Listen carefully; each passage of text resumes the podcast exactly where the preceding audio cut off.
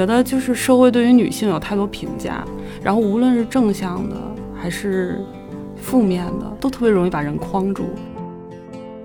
一个人的造型本身就是你的一次创作和表达，对，从发型到妆容到服装的风格，嗯，它不见得非得花多少钱，而是说它是经过你的思考，是你意志的、你思想的、你情感的一种表达。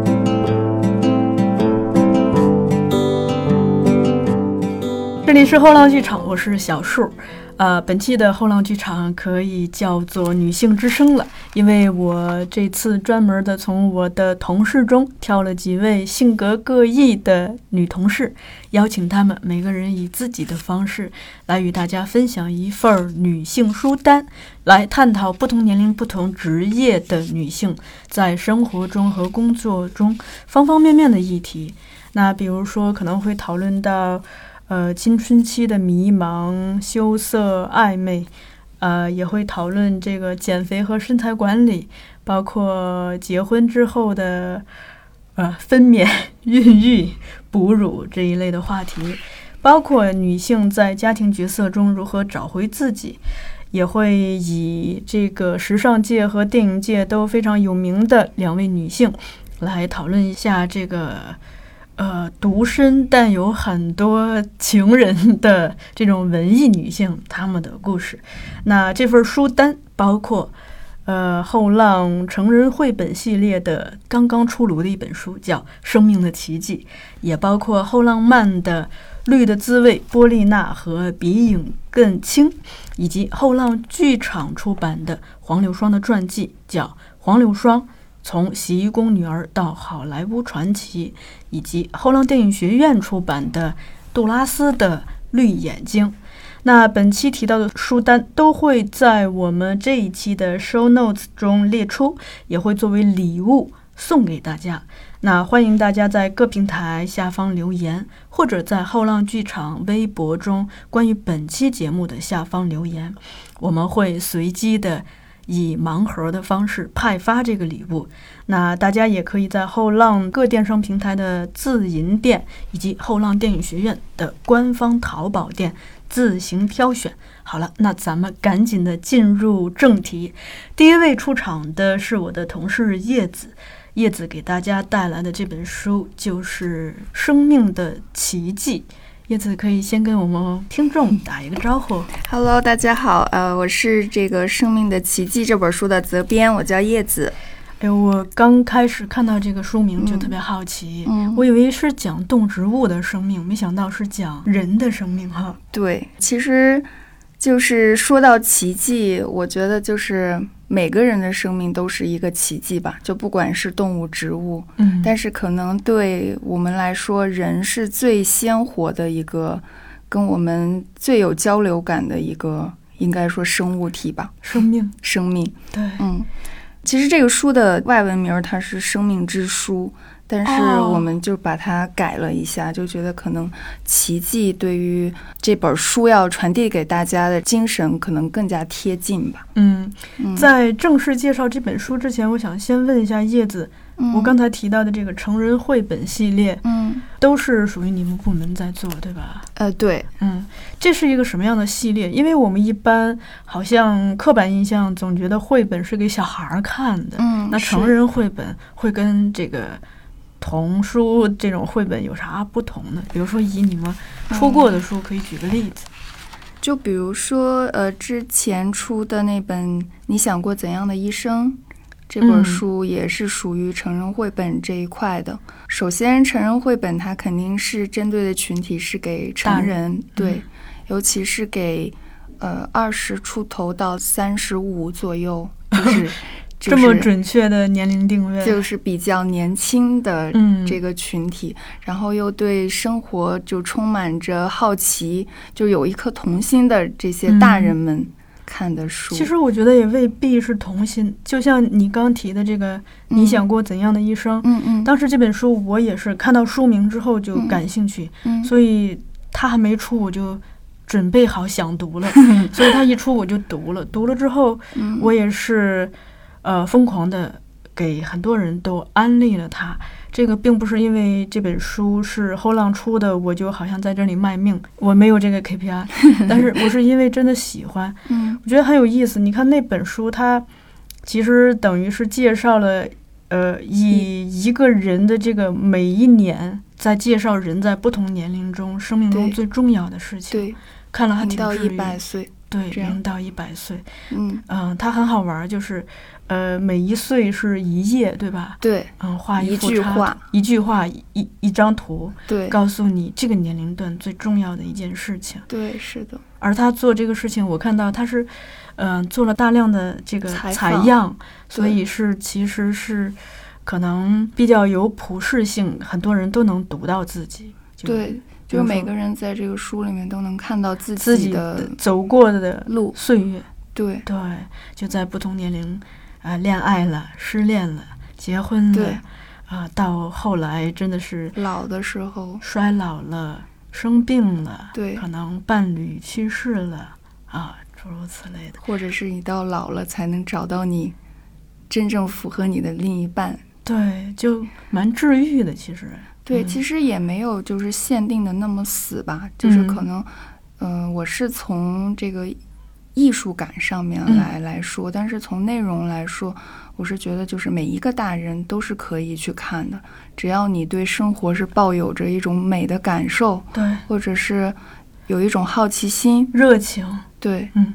同时，其实当我们在生活中经常看不到希望的时候，我觉得也挺适合的。对，因为我读完之后还是蛮疗愈的。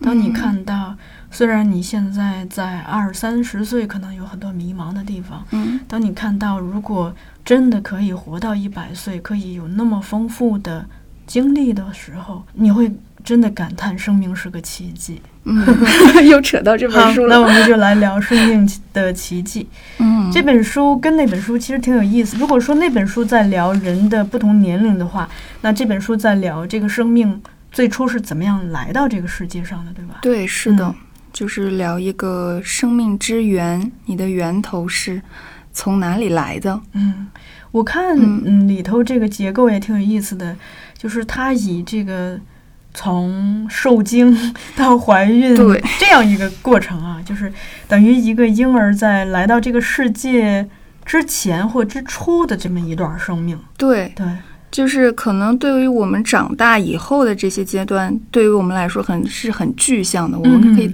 看到。但是就是支援从就受精之前的性交这一块啊开始，其实这些我们之前听到的这些知识点，可能都是很抽象的。对，什么一个胚胎到第几周、第几周 长成一个什么样子，可能对于我们来说特别遥远。但是这本书就是以一个呃很具象的一个呈现的方式来告诉你，这个生命之源你发生的每一个阶段到底是什么样子的。嗯，你刚说的这个，其实嗯这已经算比较有知识的人知道的东西了。嗯，对于很多人可能都不了解，只知道这个可能受精，只知道这个源头。那受精之后，一个胚胎，呃，一个小婴儿在母母亲的子宫里头怎么样生长什么的，其实啊、如果很多人不选择怀孕的话，好像其实特别容易变成知识的盲区。嗯，啊，是的，嗯这本书不只是给说就是有想要孩子，或者说嗯我已经怀孕了，我想了解这方面的，就是女孩儿、女性来看的，就有可能有的女孩儿她觉得我并没有想要生孩子，我也没有这个计划，但是我就是对这个很感兴趣。我觉得这本书也是挺适合他们的，嗯而且这个书它主要讲的并不是生育本身这个事情，它可能更多的是让你了解到世界各地的女性们都是怎么经过这一个过程的，可能更多的是一个文化新知的这个普及，让你知道、嗯哦，原来我知道的生育是这么的狭窄，其实还有更广阔的这个天地。原来生育并不是那么可怕，嗯哦，原来是很有趣的一个事情。所以它有嗯这个历史文化的一面，对，嗯有历史文化，然后它还有一些冷知识，就是你不知道的一些稀奇古怪的一些逗趣的东西。嗯就是有一章他会提到男性产床，嗯我觉得这一块就是很有意思的一块，就是它里面说到危地马拉这个地方，它的玛雅文明中，它的妇女会坐在男性的膝盖上面生孩子。就是他的男性是抓着自己妻子的手手去体验他自己爱人就是生产过程中的这种这种痛苦，嗯然后呢，在他想体验一下，嗯，分娩是有多么的不容易，嗯这样，嗯，就是以后能够更加疼爱自己的妻子和、嗯和孩子。然后还有他说到，在印度南部，就是在女人分娩的时候，丈夫会穿上。妻子的衣服也是以此来分担妻子的一个痛苦，哦。就是让妻子看到哦自己的老公穿上衣服这种 这种感觉，嗯。可能也比较逗趣吧。嗯。嗯，还有的国家的男的，就是在妻子分娩以后，他们会自己跑到那个产床上，也会呻吟尖叫，就是来模仿自己，就是嗯。来看到妻子的这个过程。然后他还会把那个孩子抱到怀里，嗯。去让孩子呃，吸自己乳头。对，嗯。嗯，这个就是他这本书，他会给你普及一些别的国家的一些文化知识。它在结构上，我我记得嗯。是，它是有一个时间线的，对吧？就是从这个对，性爱，最开始就是受精吧，嗯。就是求子，就是希望有一个孩子然后到受精，然后到受孕，嗯。就是孩子在母亲体内的这个整个过程，成长、然后到，对分娩。然后到分娩就是出生怎么嗯。出生的，然后到最后是怎么育培哺育。对哺育小孩的，等于是这么一个过程。但是它跟我们常见的这种科普书不一样的话，是作为一个绘本，它有大量的这个趣味性的插图，而且好像文字也特别有趣味，对吧？嗯，对，就是它的结构是嗯挺有意思的。它不是一上来，比如说它第二章就是讲着受孕嘛，嗯它是先以一个民间故事。就是为起头，先把嗯你引进去。它这个故事呢，它受孕的这个引进的这个故事，就是讲了一个，呃，一个小孩跟他妈妈去面包店买面包，然后他妈妈是怀了第二胎，嗯他就一直在等面包，他以为他妈妈很想吃那个刚出炉的面包，结果他妈妈就跟他说：“我特别想吃那个面包师的胳膊，我能不能咬他的胳膊一口？”然后他就让他的孩子去跟那个面包师傅说，他想吃他的胳膊，然后他就觉得很不可理解，为什么妈妈要吃那个东西。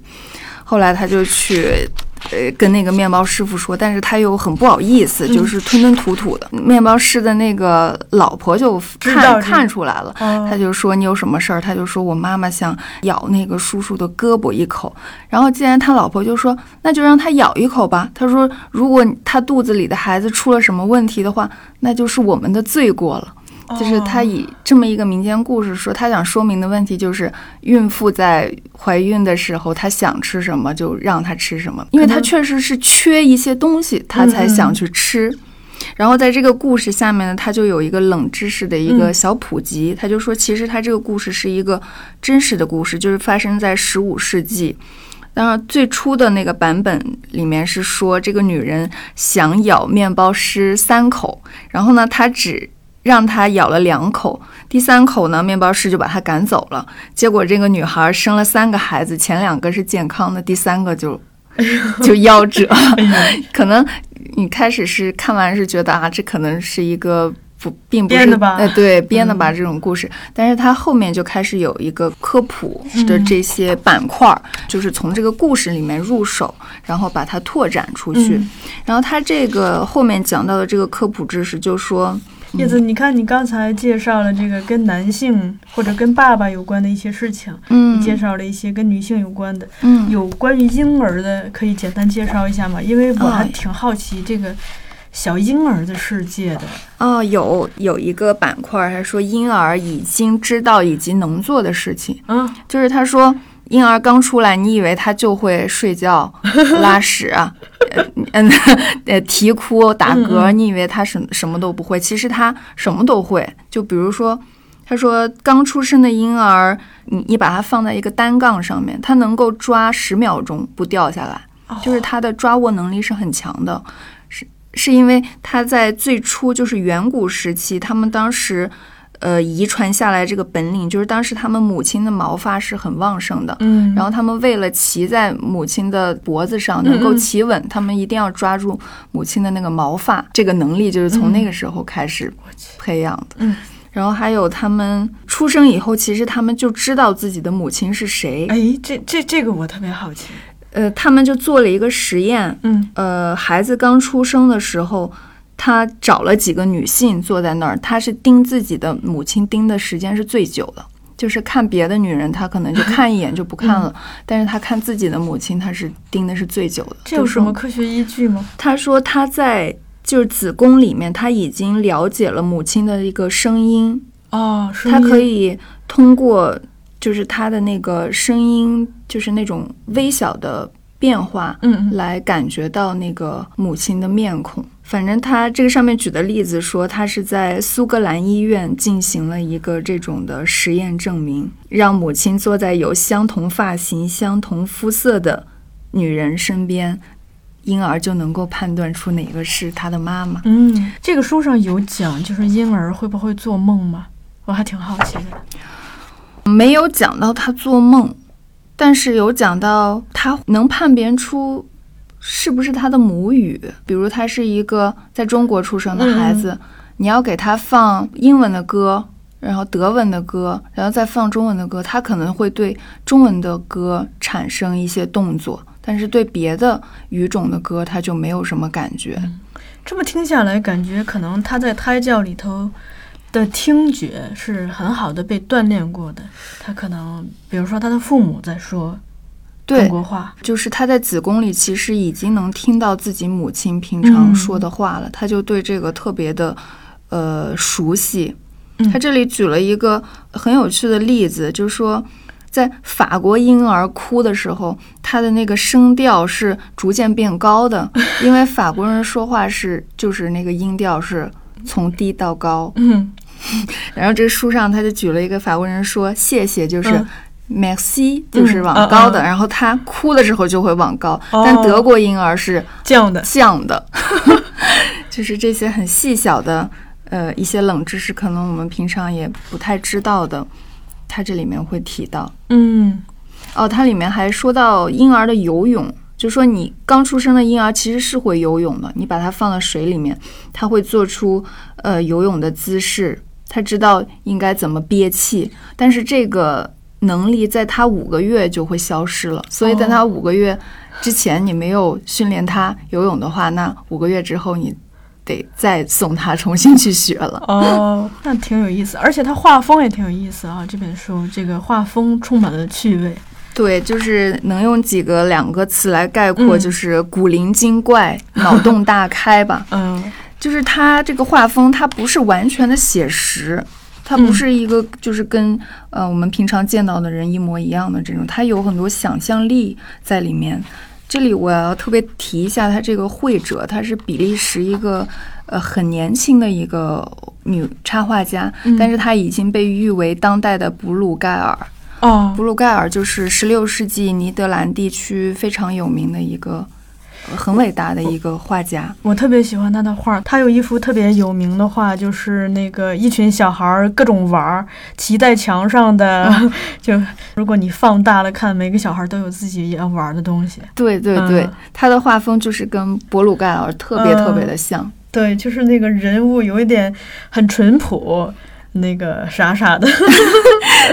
对，而且它有一种很深刻的寓意在里面。嗯就是你看了第二遍看跟第一遍看的感觉是不一样的，而且它这个画风跟它的这个写作风格也很搭。他写作就很也很怪异，很逗嗯趣，然后他画风也跟这个很搭，就嗯整体看上来就是会让你，嗯，一天很有压力的这种生活变得很轻松。这个是我们嗯现在这个社会非常需要的一种风格。嗯对，这也是我们做成人绘本的一个也是我们希望带给大家的东西吧。嗯，就是你把一个可能大家看来比较严肃的话题，就像这种孕产、嗯孕育，让它变得更加贴近我们的生活，让大家都能够通过一个很很有趣、很轻松的一个方式去了解到它。嗯，想问叶子，接下来有方便跟我们透露的选题吗？即将出版的。嗯、即将会出版就是你想过怎样的一生的第二部姐妹哦篇，叫什么？但是那本可能会在关于什么夏秋嗯的时候，它是关于友谊的。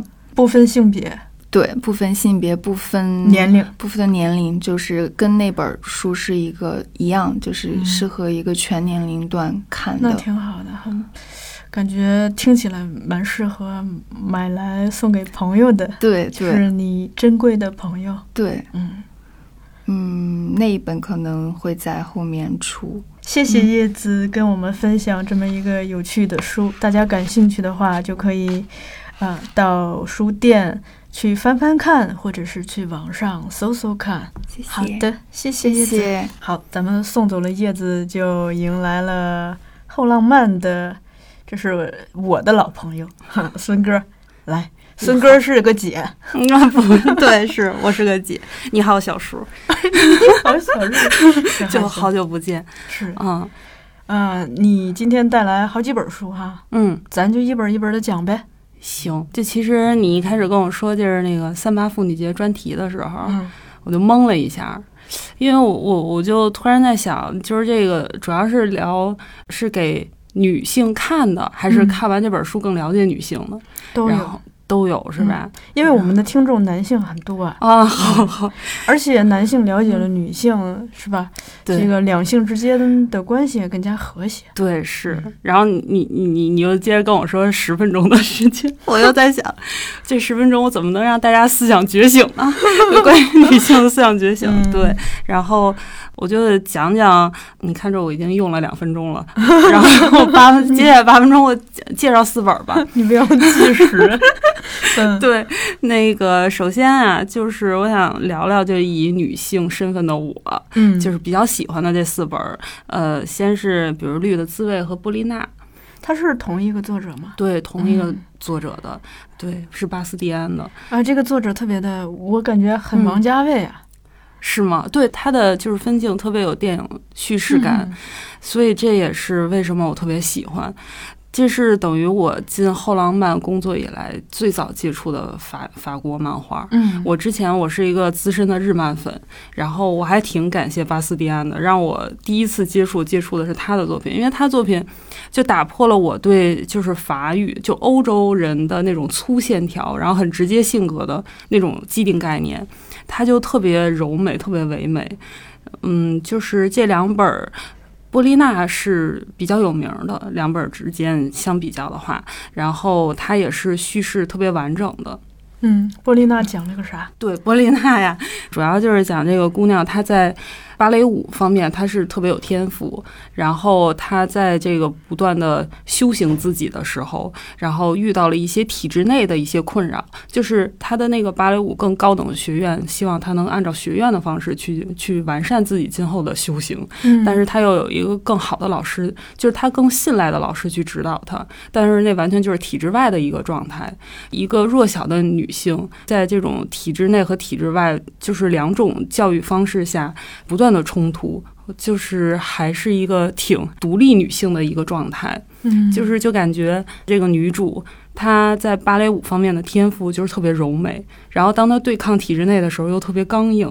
嗯就之所以推荐这本，其实也因为这一点，就感觉大多数女性的一个两面性吧，嗯，柔美又强韧、坚韧韧。。关于波丽娜，我想补充一个，嗯因为我读过，嗯我读的时候，我能感觉到一种嗯非常细腻的情感和情绪，嗯，特别是他跟这个老师之间的这种关系，嗯。他在面临巨大的压力的时候，自己内心的那种心理世界，嗯。我觉得这个可能也是他的画家和这个作者嗯，他强大的地方，就是为什么我就说他像王家卫呢？嗯。他是你，他能让你在情节的基础上感受到非常丰富细腻的那种嗯。情绪。对，嗯是的，确实他们都是更有画面的一个冲击感。其实相较于文字来讲，它弥补了人们读这个书面东西的时候，脑中可能没有捕捉到的一些细节，一些比如嗯表情的微妙，然后或者是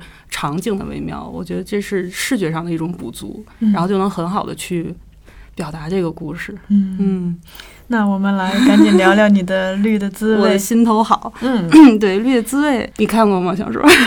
我有点记不清了，嗯就感觉故事是不是很蓝色大门啊？蓝色大门，嗯，有点儿，但是感觉它比蓝色大门就是剧情上边就是更细微，就是更羞片涩，片段化的嗯一个、一个情节。嗯它你就读完了，你就感觉虽然它是发生在几天里边的一个状态，泳池，对泳池，就是男主被自己的按摩师说：“哎呀，不行啊，你这身子骨，你再不锻炼你就废了。”年纪轻轻的，然后他说：“那行，那我就去游泳吧，肩负着这个使命。”然后没想到到了泳池，然后就遇到了自己的缪斯。哎呀，哎呀，然后从此就爱上了他，爱上了游泳。几天内，他一直在暧昧的一个状态，没有挑明，又不认识。暧昧，对，然后最微妙的一点就是他们没有互换，就是像现在交友方式，嗯一加个微信吧。对看对眼儿了就说来扫一扫吧，就没有，他没有任何联系方式，完全靠碰。嗯然后他就老在泳池堵他，不是真的堵他，就是那么找寻找他的身影。嗯就是发生在几天内的事情，但是你读完又感觉特别短暂，就是这个美好的东西就好短暂啊。嗯就是这个状态。然后他又是那种，就像你刚才说的，就把它对比到那个电影方面，就是他真的镜头感，我觉得比波丽娜更强烈，因为他语言很少。它的叙事的内容又很简单，所以它就更突出了一个就是漫画分镜的一个效果，一个美。就是看漫画，其实你最好就是对开看，嗯就是虽然读的时候是一页一页读，但其实真正的特别棒、出色的漫画，它是对开，你会感觉到一个分镜的流畅。哦，对，特别棒这一点，它爱方面很强烈，然后泳池的那种青蓝色，然后又很清凉，那本书的状态我是特别喜欢的。对它的嗯视觉特别的让人联想到，为什么我说了蓝色大门，就是那个呃泳池的那个蓝，嗯，它会让人联想到很多，比如说泳池里头这个水的清凉，嗯嗯嗯以及我们这个夏天，可能比如说夏天即将结束之后的那种失落感，嗯，对。以，及我们沉浸在一个盛夏那种嗯。情感的浓烈，嗯。就是这个蓝都会让人去联想到这些，而他讲的恰恰又是就是这么个故事，对。一种浓烈的暗恋，对，是的，是的。又表达的那么的羞涩和轻，对，哇，嗯。小树你太结束的时了。结束的时候又那么的让人怅然若失。对，是的，是的，嗯确实是。它最后是一个唇语嘛，就相当，然后其实它就是意大利语的“我爱你”。据网友猜测，对，因为当时我们都是按照法语去解读的，然后我们的法语哦编辑老师一直没有解读出来是什么。嗯然后后来我查了查，可能就因为他最后应该就是女方告诉男方，就是我也是爱你的，哦嗯，他应该是 get 到男方为什么老来泳池，老跟他说话。那这个结局我心都化了。啊，对，是的，特别棒，特别纯粹的一本书，嗯，就跟现在经常讲的那种爱情故事还是不一样的。嗯，是啊，我们现在这个很少见。哎，这样说也有点武断啊，但是对对对的确是，的确是这种含蓄的情感故事，不管它是一个爱情还是一个其他的情感，嗯，我也经常感慨，就是我们现在这种。浓烈的感情有很多，但这种含蓄的、这种举重若轻的这种处理方式会很少见。对，是。而这个东西又好像放在任何时代都那么的，真的是 touch，就触动对对我心，而且特别珍贵。嗯，对，珍贵。嗯。嗯，嗯，所以我知道你为什么爱他了。对我真的是强推。嗯嗯，在聊过了这个青少年的这种青涩的情感之嗯后，呃，我们来聊一个这个中年女性的对浓烈的情感。对，是的，这也是之前跟小树提的一本叫《海边的露露》，嗯嗯，它也是本法语漫画，然后它就是字挺多的。对，然后后就是主人公露露呢，她是一个中年女性，然后有家为人妻，有三个孩子。嗯，为人母，对啊，对，为人妻、为人母，就是是腰间有点小赘肉，特别对常见的一这个身材发福嘛。对常见的一个人的状态。就这么一个人，他有一天他突然出走了。他出走的原因就很很正常嘛，就是家里让他感觉到不幸，她的老公没有给她更多的精神，就是整个生活状态的一个补足。嗯，那中国的很多这个。呃，处在家庭中的女性应该很有共鸣，就是你在家里头真是做牛做马，任劳任怨，可对，能是的，但是可能你的存在感极其的微弱，你是个老妈子，你不是个妈妈。对。就会觉得我为什么在外要肩负我的工作，回家又要肩负这个家庭？是，对，嗯嗯，就是之所以介绍这本儿，其实也是像你说的，因为会有一些共鸣感，嗯它也确实是很指向性很明确的，就会女性看了可能会更有共鸣。之前也跟小树聊过，就是，呃，他这个故事其实更加的。呃，理想化，作者给这个露露去带来了更多理解他的朋友，还有理解他的家人，他的大大女儿对于他的出走就是是完全理解的。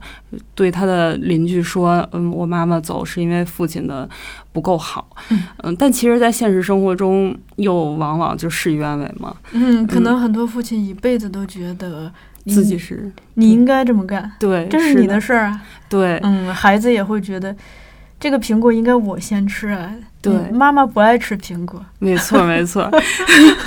这本书就是最后的结局，其实也是圆满的。嗯如果你看了这本书，你可能会觉得它过于理想化，但它却又恰恰表表露出了一类女性，就尤其是已婚啊、有了孩子之后的一种心理状态。嗯我觉得不光是女性得到共鸣，我觉得，呃，看过书的人可能孩子也会得到共鸣，对就是更理解自己的母亲。没，错，没错，嗯你说的特别对。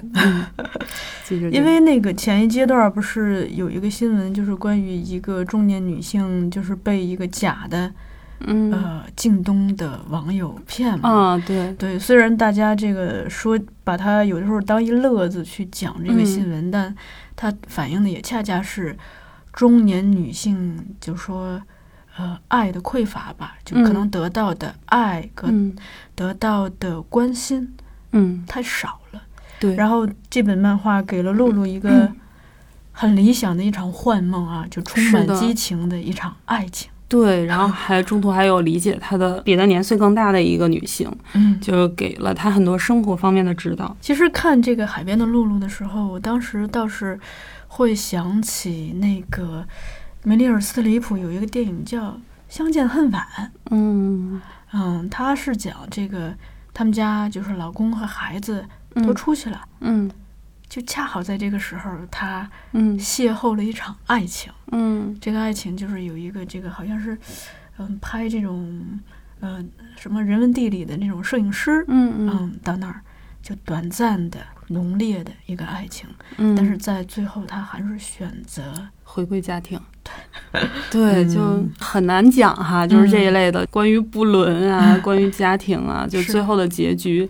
其实像影视剧，包括嗯漫画，包括文学，总是最后会给你一个结局。但我嗯觉得现实生活中永远都没有结局，嗯就是你的生活不是说在最后一页，就是在故事的最后一页你就结束了，你的生活还在继续。对。也恰恰是因为这一类的作品，嗯，不管是我刚刚提到那个电影也好，嗯。还是嗯。海边的露露也好。其实我也是越长大越理解我自己的母亲，嗯，因为就像那个贾玲那个电影后边写的，嗯。就是你好像一生下来就觉得你妈是一个中年妇女，嗯，但是随着我年龄越大，我就在换算，比如说我大约是四岁开始有记忆嘛，我就嗯。换算、那个时候，哎呦，我妈也才二十多岁呀。嗯，是你这么一换算，你特别是现在我这三十多了，嗯，你一换算，哎，我妈这么大的时候，我多大？这么一换算，你才觉得，哎呦，我妈，人家也年轻过，对，人家也是个女性，嗯，也会有这个正常的情感的需求，嗯她不是说来到这个世界上就是为了做饭、洗衣服。对，就是人的角色不是单一的嘛。对真的女性会同时肩肩负很多角色。嗯嗯好，那咱们再聊一个这个既轻松又沉重的话题，就是关于嗯减肥。对，是的，就是这本儿特别有的聊，因为嗯是去年我自己编辑的一本书，先说叫啥？叫《比影更轻》。影子的影。对，影子的影，但是它是一本特别厚的书，它有五百一十六页，当时编完我都惊了，就比我之前那大问题还厚。嗯然后女主人公就是作者本人凯蒂·格哦林，她是完完全全画的自己哪个国家的？英国的。嗯对，其实这个国家也很有意思，因为英国是一个也是以瘦为美的一个国家，它跟美国也不一样。就是你去英国的话，会看见纸片人特别多，嗯他们的衣服也都特别特别纸片人，就是时装类的。然后，所以也能想象凯蒂·格林为什么会有这样的一个情况，因为我之前上学的时候就遇到过有一个法国的女孩，她也是就是有厌食症，然后后来治好了之后，确实胖了不少。就是自己康复了之后，对，然后回到这本书，嗯它虽然很厚，但其实字很少，就是你很快就能读完，而且又是完全是他自己的一个故事，所以它整个叙事性特别流畅。它是按照自己的一个怎么患病，然后怎么去痊愈，然后中间有什么坎坷，这么一连串下来的，所以你特别快就能读完。嗯，所以他讲的是为了嗯减肥而患上了厌食症，是吗？对，但是这个这个期间很微妙，嗯我先给你大概说一下我的一个编辑的心路历程。就我编辑他的时候，我觉得就直到下场的那一刻，我都觉得他真的是绝对有社会责任感的一一本书，因为他在讲青春期的少女，她因为什么，她听到了什么，才有了想要保持身材这个状态。然后因为保持身材，才逐渐的去对自己越来越苛刻，然后才最终患了这个厌食症。嗯，他不光有厌食症，他是等等于是饮食紊乱，他还有暴食症，就是厌食的早期厌食的背后就还有暴饮暴食。嗯，报复性的，对，那个状态就是特别可怕。当这个书上架的时候，我就迷茫了一阵，我在想他的受众到底是谁呀、嗯当时我就想起小时候看一小品，其中一个人说那个啊，我我有地儿要发洪水了，咱们赶紧捐物资呀。然后之后另一个人说，哎，我这就去捐。然后另一个人说，看着他的手里那物资，说啊，你要给发洪水的人捐那个快速游泳技法。就当时觉得特别逗，嗯但现在想想，这不就是我这本书的处境吗？这本书它是给一个已经患有就是这种饮食障碍者去看的书吗？然后亦或者它到底是给谁看的？嗯后来我慢慢觉得这本书不能像一个处方药似的，嗯就说我读了它我就能好。或者是我读了它，我把里边的话告诉我朋友，我朋友就会好。但它就像那个乔斯·韦恩，你知道吧？就是就是那个呃《复仇者联盟》的导演，他评价过这本书。嗯他说这个故事如此特别，却又随处可见，被记录下的它定是一方良药。嗯它是一个前车之鉴，它会告诉很多少女或者那些正在减肥的女性，我发生了什么。嗯之后，如果要回归到一个健康的一个状态，我又要经历什么？我无法统计啊，现在社会上有多少女性对自己身体不满意，然后对自己身材不满意，但是我觉得一定不是少数。你你就算采访这个凯特温斯莱特，他也不满意啊。对，是的。然后就这个故事里边有一句话特别戳我心，凯蒂的，就是上中学的时候，凯蒂的好朋友对她说。赞美，这里赞美我用双引号，嗯赞美她说：“哎呀，我多希望像凯蒂一样，怎么吃都不胖。嗯，她吃成这样还这么苗条。”这个话就像一个种子一样，就扎在凯蒂心上了，就是她走上减肥之路的一个导火索。因为当她随着年龄的成长，随着新陈代谢的一个状态，会她会胖的。对他会胖的，他会发现自己哦，我还吃同样的东西，但我长肉了。是的，就我觉得这太真实了。嗯你知道我上学的时候，我同学也这么跟我说，我到现在就是刚认识我的人，就跟我一起吃饭也会这么跟我说。但其实我现在已经比上学的时候已经胖了胖很多了，就是我觉得这简直就是一种魔咒，嗯。并不是说所有要减肥的人都会患有就是饮食障碍，嗯。但是所有患有饮食障碍的人，就是内心一定有一句就没办法解开的魔咒，一个咒语在他在他心底，嗯，就是那个东西就是个导火索。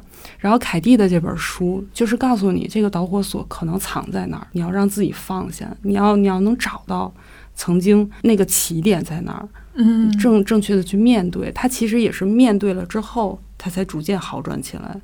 嗯对，我觉得就是社会对于女性有太多评价，然后无论是正向的还是负面的，都特别容易把人框住。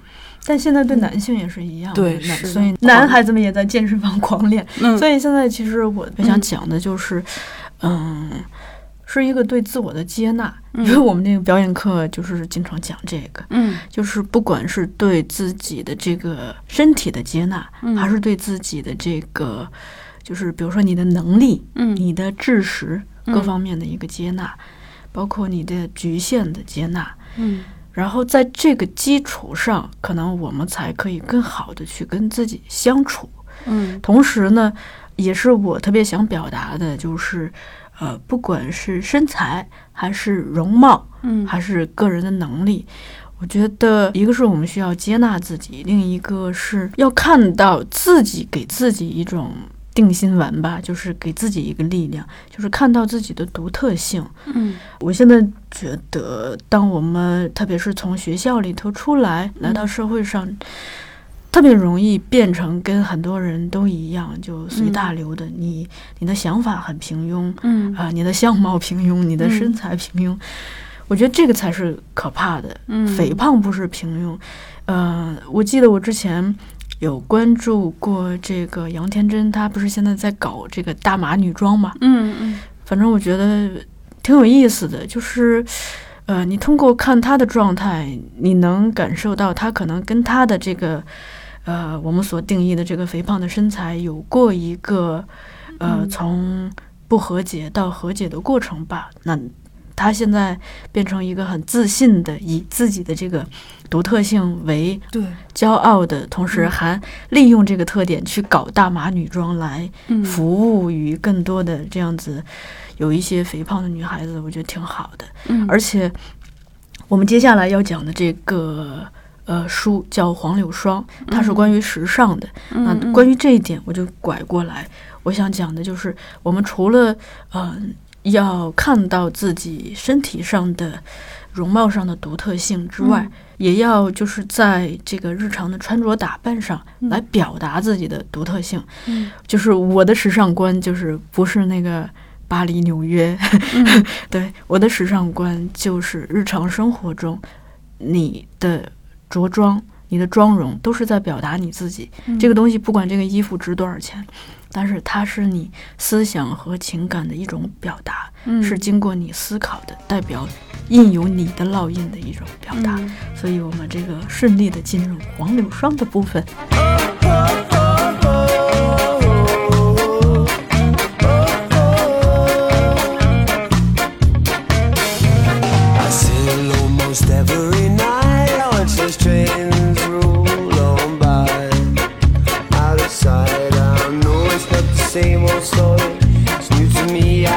so. It's not the only way to be. I work in town on nothing for free. Nothing left in this place for the likes of me. I wish to God, I just wish that. I got no money in my pocket, you see. Oh, give me no, give me no, give me 好，那咱们这一趴的嘉宾呢是我自己， 但是自己采访自己有点奇怪，所以我就喊来了大福，让大福来拷问我。那你就拷问拷问我呗，大福。好，那我现在的第一个问题呢，就是请小树来简单介绍一下本期节目你来推荐的书是什么，以及它的推荐原因。呃，我这次哎，好正式啊，对，太像演的了。这本书其实一直想在咱们节目里头推荐，就是没有档期。这本书的书名叫《黄柳霜》，还有一个副书名叫《从洗衣工女儿到好莱坞传奇》，这个基本上从副书名可以听出这是一个什么样的故事啊？对，非常的感觉 波澜起伏。对，它是一个人物传记。我先说一下这个黄柳霜。好，黄柳霜她其实是咱们华人世界第一个闯荡好莱坞的女星，嗯呃，而且她在好莱坞的星光大道上是有手印儿的。啊，嗯，在咱们华人世界里头有这个手印儿的人其实不多，现在好像就一共才三个人，另外哦两个就是李小龙和成龙。对，对那他非常有代表性。对，然后还有一个是很有意思，黄柳霜虽然在一九六一年就去世了，但是这几年他好像越来越火，嗯，特别是在时尚界。嗯、一个是我随便举了哈，好的，你比如说有一年，我不知道你有没有印象，就是这个范冰冰范爷身穿龙袍去了戛纳走红毯。就是那个非常霸气了，那个感觉像登基一样，是是感觉。他那个旗袍的造型基本上就是跟黄柳霜那个很像，就是嗯有一点儿，嗯，致敬也好，还是 cos 也好，是那种感觉。然后呢，另一位冰冰李冰冰小姐，曾经有一个造型就是。非常的东方，非常的复古。她那个嗯造型也是，她的主要是妆，她的那个头发的造型也是按黄柳霜来的。更重要的是，就是呃，黄柳霜是很多时尚设计界的这个叫缪斯。哦我，随便举啊，就比如说最为推崇他的人就是安迪沃霍，嗯，然后包括这个时尚界的安娜苏和这个圣罗兰，圣罗兰大家肯定听过啊对，华伦天奴这肯定听过，嗯，这些设计师都是在从黄柳霜的身上来寻找灵感。嗯，对，而且在二零一五年的时候，王家卫搞过一个，呃，叫“中国冒号镜花水月”的展，还专门的为黄柳霜设过一个主题的展厅。嗯，呃，在这里给大家安利一下，就是如果大家对这种视觉的、时尚的、东方的东西感兴趣的话，因为后浪还出了一本这个名叫《镜花水月》的画册，这里头就有这次艺术展的那些资料。对，视觉的文字的，呃，这本书的副书名叫《西方时尚里的中国风》，所以就是考虑到她的两个身份吧，一个是第一位闯荡好莱坞的女星，嗯。另一个是她在时尚界的这样一个地位。当时看到咱们后浪电影学院签下了这本书，啊。我就主动申请，希望做这本书。啊，对，对，就是感觉她这个人生也是非常多样和丰富的。她作为一个女性，对，特别是你看到这个副书名，因为咱们这个书出版之前在香港出过一版。嗯，所以你是可以直接看到副书名的，就是从洗衣工女儿到好莱坞传奇，就这个句式本身它就是一个故事嘛，对。对，能让你看到一种过程。说到故事的话，我可能也会比较感兴趣，她的这个人的经历和身世是不是非常的具有戏剧性？因为就是我曾经翻到过一个你写的书评，就是说你在开头就形容她是一个具有直面困境的超能力的女性，就是为什么会用这样的一个短句来概括她呢？呃，首先是这个，好像特别是咱们学电影、学戏剧的，基本上故事的主题好像基本上都是克服困境嘛。啊，所以，这个作为一个演故事的女演员，黄柳霜的一生也是通过不断的在克服困境来成长的。那她从洗衣工女儿到好莱坞传奇，本身这个蜕变的过程也是通过不断的克服困境，因为她的这个出生年代导致她其实整个身份就是她的困境，就是你自己就是自己的困境。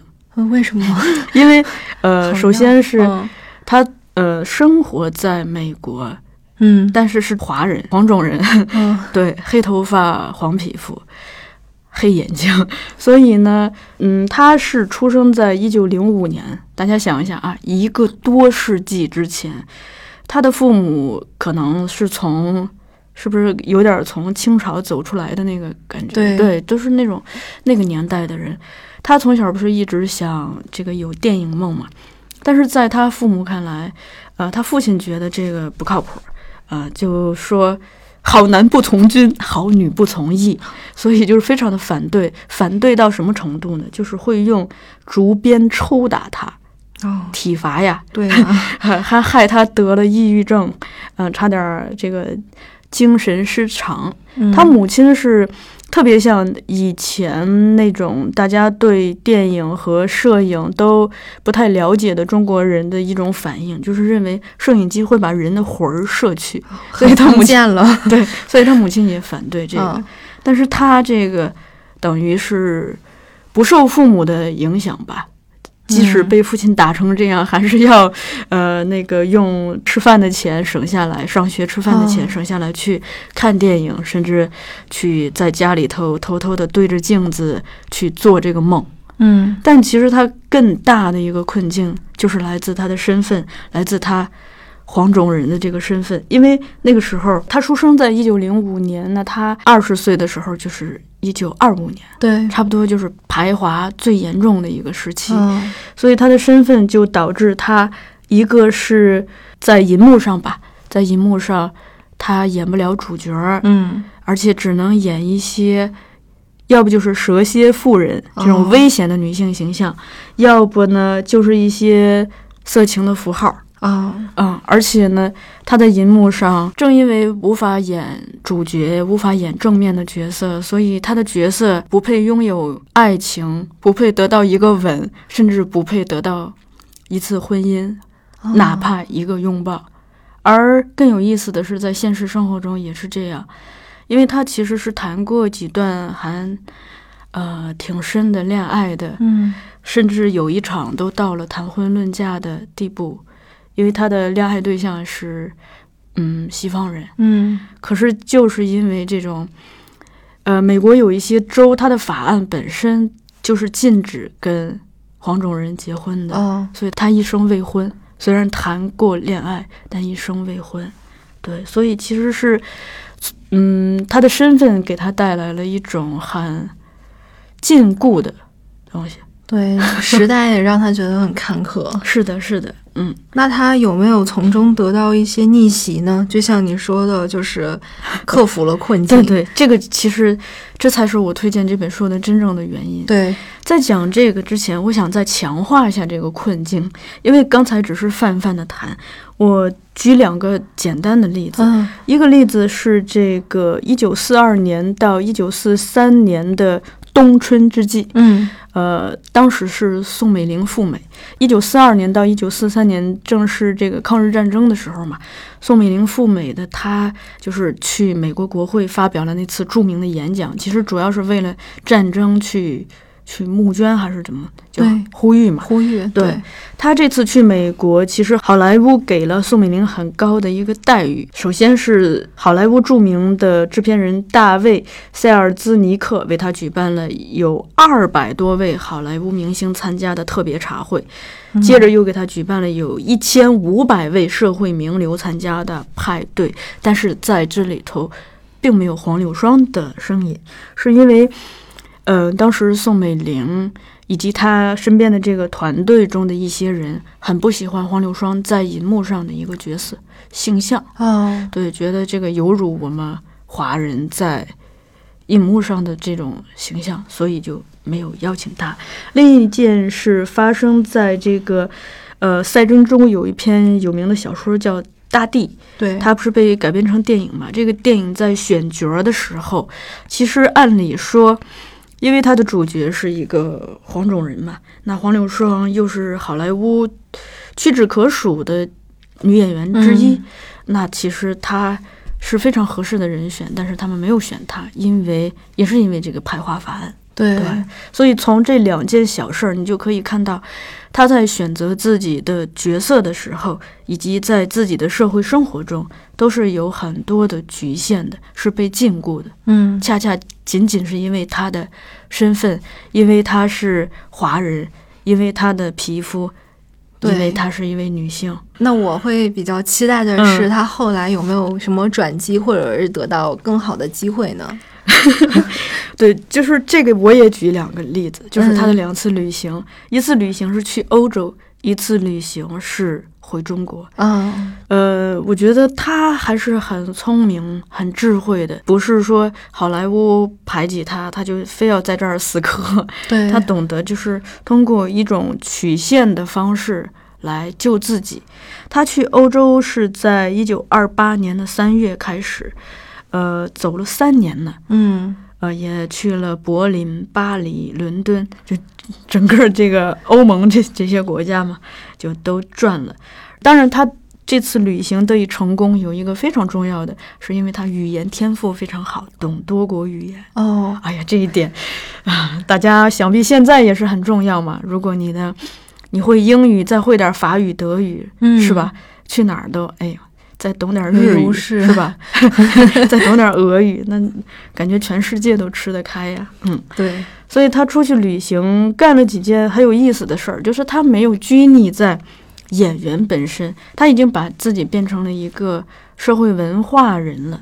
所以呢，呃，你像他就是跟这个当时有名的学者瓦尔特·本雅明做过一次深度的对话，嗯，这个就很有意思。就你假设，比如说咱们现在有哪个女明星啊，去找一个学术上的人物去跟她做一个深度对谈，对就，等于是跨界嘛。嗯，然后她也很会跟影迷互动，还经常在这个报社投点文章，呃，来发表她对电影、对戏剧、对时尚、对职业女性以及对战争等热点话题的看法。对，哎，这怎么感觉有点像这个从早期的博客女王到现呃 后来的微博女王是吧？对 对，如果放在现在，可能她就去参加一档播客节目来发表自己的观点了。对，就是文化界的名人了，已经就变成，是的，是的，对，包括她的交友也是，她在欧洲期间。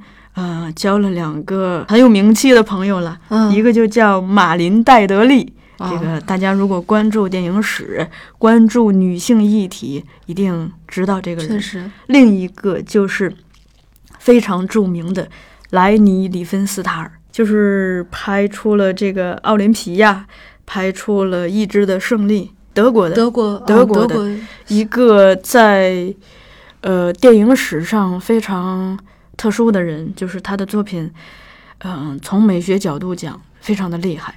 当然有一些政治的非议，因为他他是德国跟跟希特勒跟纳粹有一些关系。呃，另一件事情就是黄柳霜回了一趟中国，是在一九三六年的时候，啊，嗯，三六年一月，呃，当时因为他参加这个大地的面试没有成功，所以他就回了中国。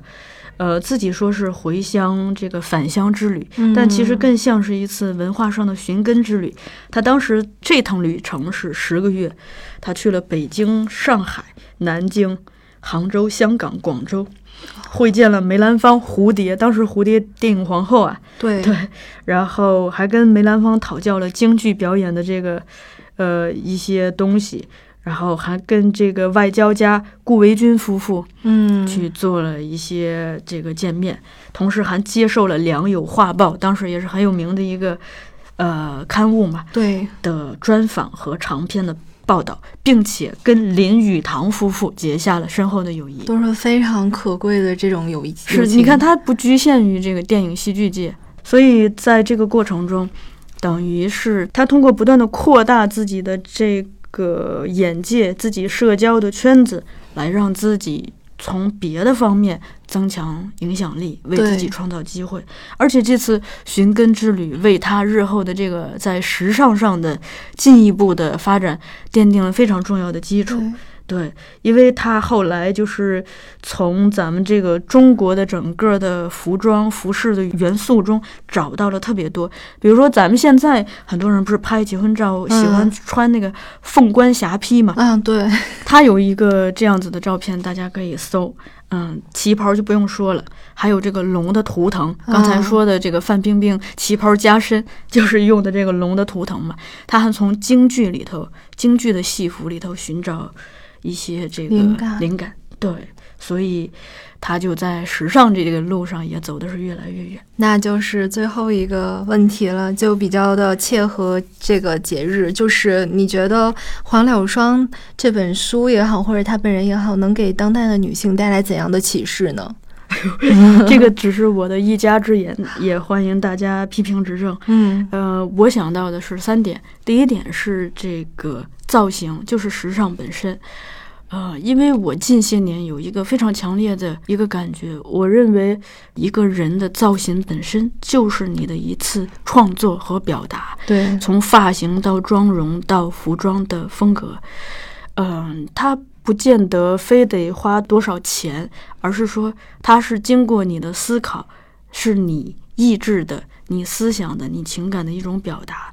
那比如说，呃，最近这个，嗯、赵婷，对，赵婷她独特的地方在于她总是素颜出现，嗯我觉得这就是她独特的一个地方。然后就觉得嗯挺挺好的，而且这个表达如果能结合自己的文化更好了。你像黄柳霜，就是因为他等于是跨文化背景嘛，嗯作为一个黄种人，他了解中国的很多的时尚的元素，同时他又出生在西方，所以他又会穿一些洗马装、呃吸烟装这样子的嗯衣服，所以他的造型真的是可男可女。对，可攻可受，对，所以就可能才导致一百多年过去了，还依然会不停的给时尚界的人以新的灵感。对对，另一个是广泛的兴趣，我觉得这个是人让自己嗯变得更丰富、更有趣、更多面。对任何人来说都是如此吧。如果说你再会多一些语言，多种语言，你有多种兴趣，你喜欢音乐，喜欢电影，喜欢，就像咱们这个节目涵盖的选题一样，是吧？呃，漫画也要看，各种都涉略，那可能你人生的面就宽一些。这条路走不通，就可以走一条其他的路。而且这些东西，可能他当他最终都汇集在一个人身上的时候，他自己内部是通的嘛，精气神儿是通的。那可能一个是让你自己变得更丰富、更完整，同时，它让你所接触的面。就也是这样子，你你跟什么人都可以聊得来，那可能你跨文化，呃，或者你跨界的机会就更多一点。在任何的职业、任何的领域，在任何人身上，我想这一点都是这样子。对，就是不断使自己变成一个有趣而丰丰富的人，丰富，对对所以我们节目的选题等于也是，如果我们把这个节目比比喻成一个人的话，也是在不断的拓展这个选题。对还有一点我特别想提的，就是一种风度、优雅的风度，嗯以及这个风度下面的那种韧性。它不是一种刚烈的、直的那种锋利的，它不是那种，它是一种很有韧性的，同时不失体面的。就优雅，是的，因为在咱们现在这个社会，好像现在大家讲这些的都少了，大家都嗯讲求短平快，讲求直接，讲求锋利，讲求呃这种冲击性。嗯但是我不想把优雅或者是这种婉转的东西、婉约的东西，非要定义为女性特征，因为就是在我思考的问题里头，就是这些都是人类的特征。对就是如果它是一个好的品质，我们就不管自己是男性还是女性，不管社会把这个特征定义为它是男性的还是女性的，我们都可以把它用在自己的身上。那在我看来，优雅本身就是这种风度啊、不失体面，同时又有一种内在的韧性本身，它是我们现在这个社会很多人身上所缺乏的。好像我们社会也现在也不怎么讨论这个话题，嗯。但是，嗯、在他的身上我看到了这一点，而且我结合自己的经验，如果在生活中你会遇到优雅风度的人的话，这个本身就是一种学习，就是一种濡染，就是一种滋养，它会带给你特别好的体验。对，啊。就基本上就这些吧，大家也可以继续补充。好，嗯，那咱们接下来就要听听这个来自后浪电影学院的川山同学给大家讲讲杜拉斯的绿眼睛了。好，川山来了啊，来自后浪电影学院的编辑，川山带来的是杜拉斯的绿眼睛。川山这本书讲啥的？我真没时间看。呃，这本书是杜拉斯一九八零年的时候应法国著名杂志《电影手册》之邀，然后写的一本关于他自己电影观、写作观，还有政治以及个人记忆的一本呃杂文集。访谈，对，有访谈，然后有随笔，呃，也有信件。嗯，我想问一下，那个时候他多大？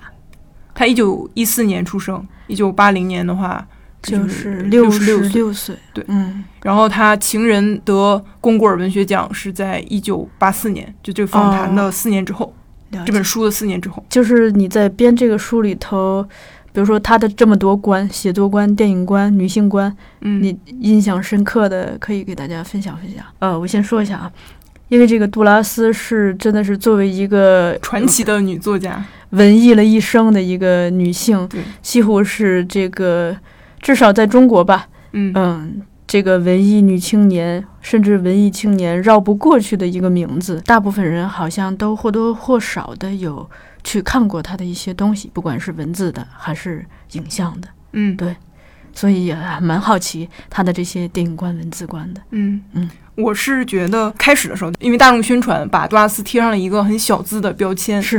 嗯，而且就是文艺啊，然后金句女王这种标签，然后是什么女王？京剧女王，对京剧女王，嗯。一般是把她和张爱玲、村上春树 这种就是畅销的作家嘛，然后并在合并在一起，然后加上这样的 title 去卖，会把它进行时尚化，嗯。嗯，然后包括他的一些爱情观什么的，就是会有一种嗯八卦的欲望 在里面，嗯，嗯然后看了这本书之后会发现她其实是一个就是磅礴的女性，磅礴，对她生命力非常旺盛，嗯，然后很有野性、很有好奇心的一个女性。然后她对于，呃，不仅仅是情爱方面了，她的所有的呃这个电影，然后写作，然后包括她的政治化，这本书嗯整个是非常政治化的嗯一本书。然后，嗯、她种种的写法让你觉得，嗯，就串起了一个杜拉斯的宇宙吧。就是你你会知道他在其他小说里面探讨的那些东西，其实是他自己有一个非常明确的想法的。嗯，这就是所谓你提到的政治性。嗯，还有就是他年轻的时候，呃，是在法国，就是当过殖民部的一个秘书，然后后来入了党，就二十来岁的时候嗯入了法国共产党，然后参加一些抵抗运动什么的，然后可能五几年的时候吧，就可能入党了十来年、二十来年，然后就被法国共产党开除党籍了。嗯嗯，然后就他和共产党之间也会有一些嗯抵抗，就是他他观点是不合的，然后他在这本书里也会批评共产党的一些做法。嗯嗯，那他关于这个女性经验呢？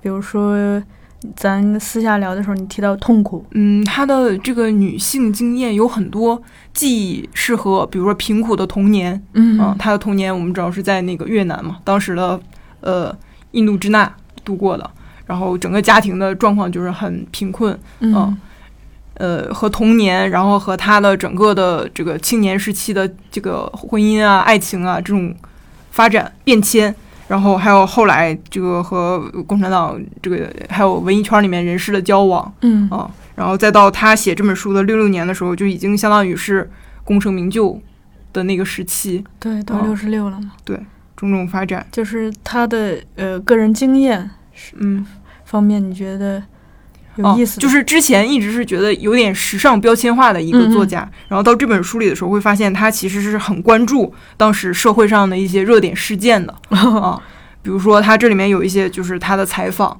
啊，有一个我印象很深的就是，呃，有一个男性成年男性，然后他是和一个很小的小女孩儿，可能就是不到十岁吧、嗯这种，哎呦，然后就是玩的很好，嗯哦，然后就是被指控是恋童癖，哦，然后被警察抓起来了。抓起来之后呢，这个男性在警察局里面自杀了。然后杜拉斯就去访问这个男性的遗孀，就是问他当时这个这个事件究竟是怎么回事儿，他和那小女孩之间这个情感到底是怎么样的一个事儿。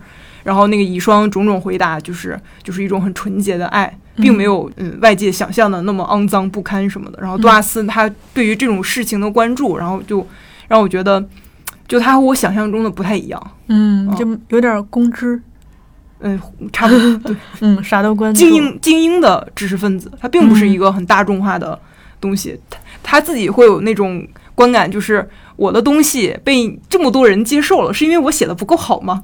哦，他会有这种感觉。她还是非常的精英。对，她还是自视很自视很高的那种嗯愤世嫉俗的一个女性。嗯这个也是打破了我对他的一个刻板印象。对，然后比如说他在这里面写他的这个电影观什么的，嗯就是他是一个实验影像的创作者啊，他的《广岛之恋》，然后还有《长别离》什么，就是还是还算是有叙事的那种，嗯呃，有人物、有故事情节的这样的一个电影。然后他到晚期那些就已经叙事很淡化了。啊，然后甚至到《大西洋人》就已经是黑黑色胶片，然后念就是呃独白的那种，哦，就是他逐渐的把这个图像、影像和声音已经剥离开了。嗯嗯，反正就是一个很实验的人。然后他在这个书里面谈他的电影观，就会讲到他想，就是他拍的电影不是所有人都能接受的啊。然后你有观众进到电影院里面看了我的电影，然后可能是他们那种自己根本不会就是主动去找来看的片子，但是他偶然进到了戏院，然后看了我的片子，受到了改变什么的，然后他就会觉得挺开心的啊。然后他的受众他自己也说嘛，很少。嗯嗯，然后和那些就是大片儿票房很高的那些导演没有办法相比。然后，但是他说能够欣赏我作品的人，他们其实是呃有评价，就是这个能在电影史上留名作品的这种能力的观众啊，，他们才能够掌握什么样的作品才能。列入到这个电影史里面，然后是一个品位很高的作品，然后剩下那种商业大众片，可能好几十万人能看，然后票房很高，但是时间是会把他们淘洗下去的。嗯。哦，那他写作观是不是也类似？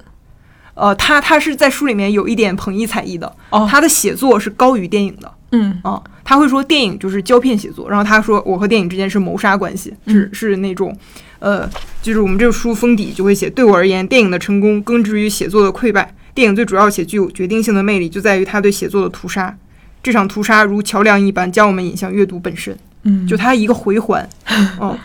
然后这本书就是引向阅读本身嘛，嗯嗯。你刚才提到他大量的金句，可以给我们简单的分享几句吗？呃，这本书里他写了很多，呃，和电影相关的，但是嗯同时也有很多女性的东西。来，我们读几段啊。嗯，是一个电影手册的编辑，然后对他进行了访问。那天我曾对你说，为了写你正在书写的东西，你应该经受了不少痛苦。然后你这么回答：是的，我确实应该经受了不少痛苦。杜阿斯回答说：“但我想正是这样，不幸才会被铭记。经历痛苦是我的自然状态。每个女人都应该经受过痛苦，只是她们没有察觉。当她们对你说‘我某年真幸福’，当我们去比亚里茨度假，孩子们还很小，等等，这不是真的，不是真的，是男人将这样虚假的幸福强加于女人。他会这么说：‘我们今天多舒服啊，亲爱的，天气真好，因为男人可以在工作之余得到休息。我们，我们不需要这些，完全不需要这类事物。恰恰相反，我们需要离开，需要打破假象。我们被强制休息，沙滩使人无聊的快要疯掉。’然后编辑又问他：‘女人知道自己处于幸福中，而男人却一无所知。’杜阿斯回答：“不，男人知道幸福，而且他们有各种机会可以去打破生活的日常，比如离开新的情人、新的爱情，这比环游世界还遥远。对于大多数人而言，我们女人就应该待在家里。我印象中自己曾在厨房里写作，一边做着饭一边写，但我也可以为了写作不在乎生命，忘记吃饭。这就发生在我书写奥蕾利亚·斯坦纳的时候。嗯哦，哎呦，他讲这个很有意思，因为我们之前刚刚跟孙哥聊了这个，嗯，咱们后浪漫有一本书叫《海边的露露》，就是讲嗯一个中年的妈妈突然离家出走，嗯就是因为在这个家实在是待不下去了。嗯，是。还还有吗？嗯，还有接着，嗯呃，讲女性是从痛苦中学习。这个编辑问：有一天你曾说我们都是奥蕾利亚·斯坦纳，我们都很胆小，我们都会从痛苦中学习。这句话让我深受触动。然后我就想，为什么你口中的“我们”特指女性，而不是所有人？杜拉斯回答：因为我认为是所有女性，而不是所有人。在男人那里，至少目前看来，而且向来如此，痛苦总能得到排遣和解决。痛苦会变成愤怒，然后被排出体外，导致例如战争、罪行。而我们，我们没有任何办法，除了保持沉默。即便那些自认为因职业而自由的女性，她们的遭遇也一样。我们无法将女人的痛苦经历与男人相比较。男人受不了痛苦，为了远离痛苦，他们会将痛苦贱卖。他将痛苦排出体外，以古老的惯用的方式发泄，如战争、叫喊、喋喋不休的诉说以及暴行。嗯就是讲男性和女性的这种观点，挺犀利的，我觉得。嗯然后还有很重要的就是，大家会觉得杜拉斯是一个女性主义作家，然后参与了一些女性主义的运动。然后，但是杜拉斯自己是怎么来写这个内容的呢？他有一节也是讲的是女性和同性恋，哦，杜拉斯和同性恋，对吧？他晚期的这个情人，这个杨，很年轻的那个小伙子，就是也是就是是一个同性恋，哦，就是这个关系就很微妙。嗯啊，然后看杜拉斯在早年的时候他是怎么写的呢？杜拉斯写道：“我看到了同性恋与女性运动之间的关联，他们都优先考虑他们自己。说反对同性恋这种无意义的话，会导致这两类少数群体在分散人们注意的道路上越走越远。矛盾的是，这种分散注意力的方法既痛苦又符合他们的期待。有人说，现在的女性希望能保全她们和男人之间的差异，同样的，同性恋希望保全先前的压迫，并与社会保持距离。敢于暗示情况对他们而言有所好转，就是为他们所做的最大辩护。和女性一样，同性恋们希望对人类、对社会的诉讼始终处于开放状态。他们提起诉讼，使其成为他们的所属地，也是他们受难的地方。我想通过避开激进主义，女性运动也能以同样的方式发展。从自身角度出发，我们会将事情看得更清楚。我从未以激进分子的身份参与任何女性运动，哪怕是这类想法都会令我想逃。但我推动的改变和他们一样，甚至比他们都多，而且这些改变是永久性的。我可以说，这属于我的过去，而现在我看清了我的生活。但在这之前，我做不到。我在与日俱增的惊愕中看清了我的生活。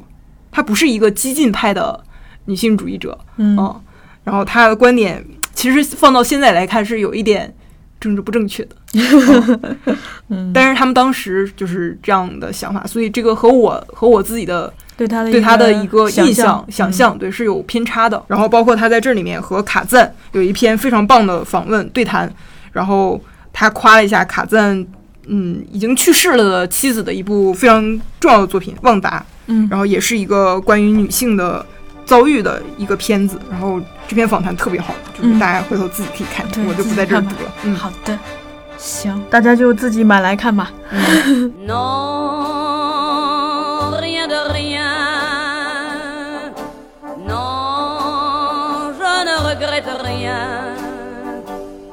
Ni le bien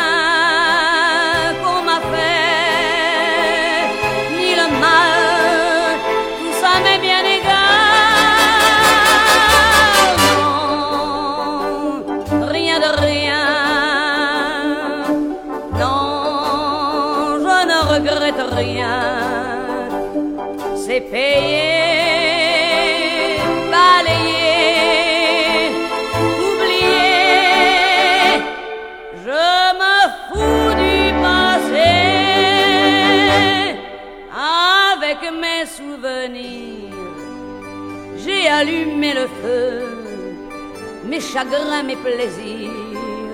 Je n'ai plus besoin de balayer les amours avec leur trémolo, balayer pour toujours. Je repars à zéro. Non, rien de rien. Non, je ne regrette rien, bien.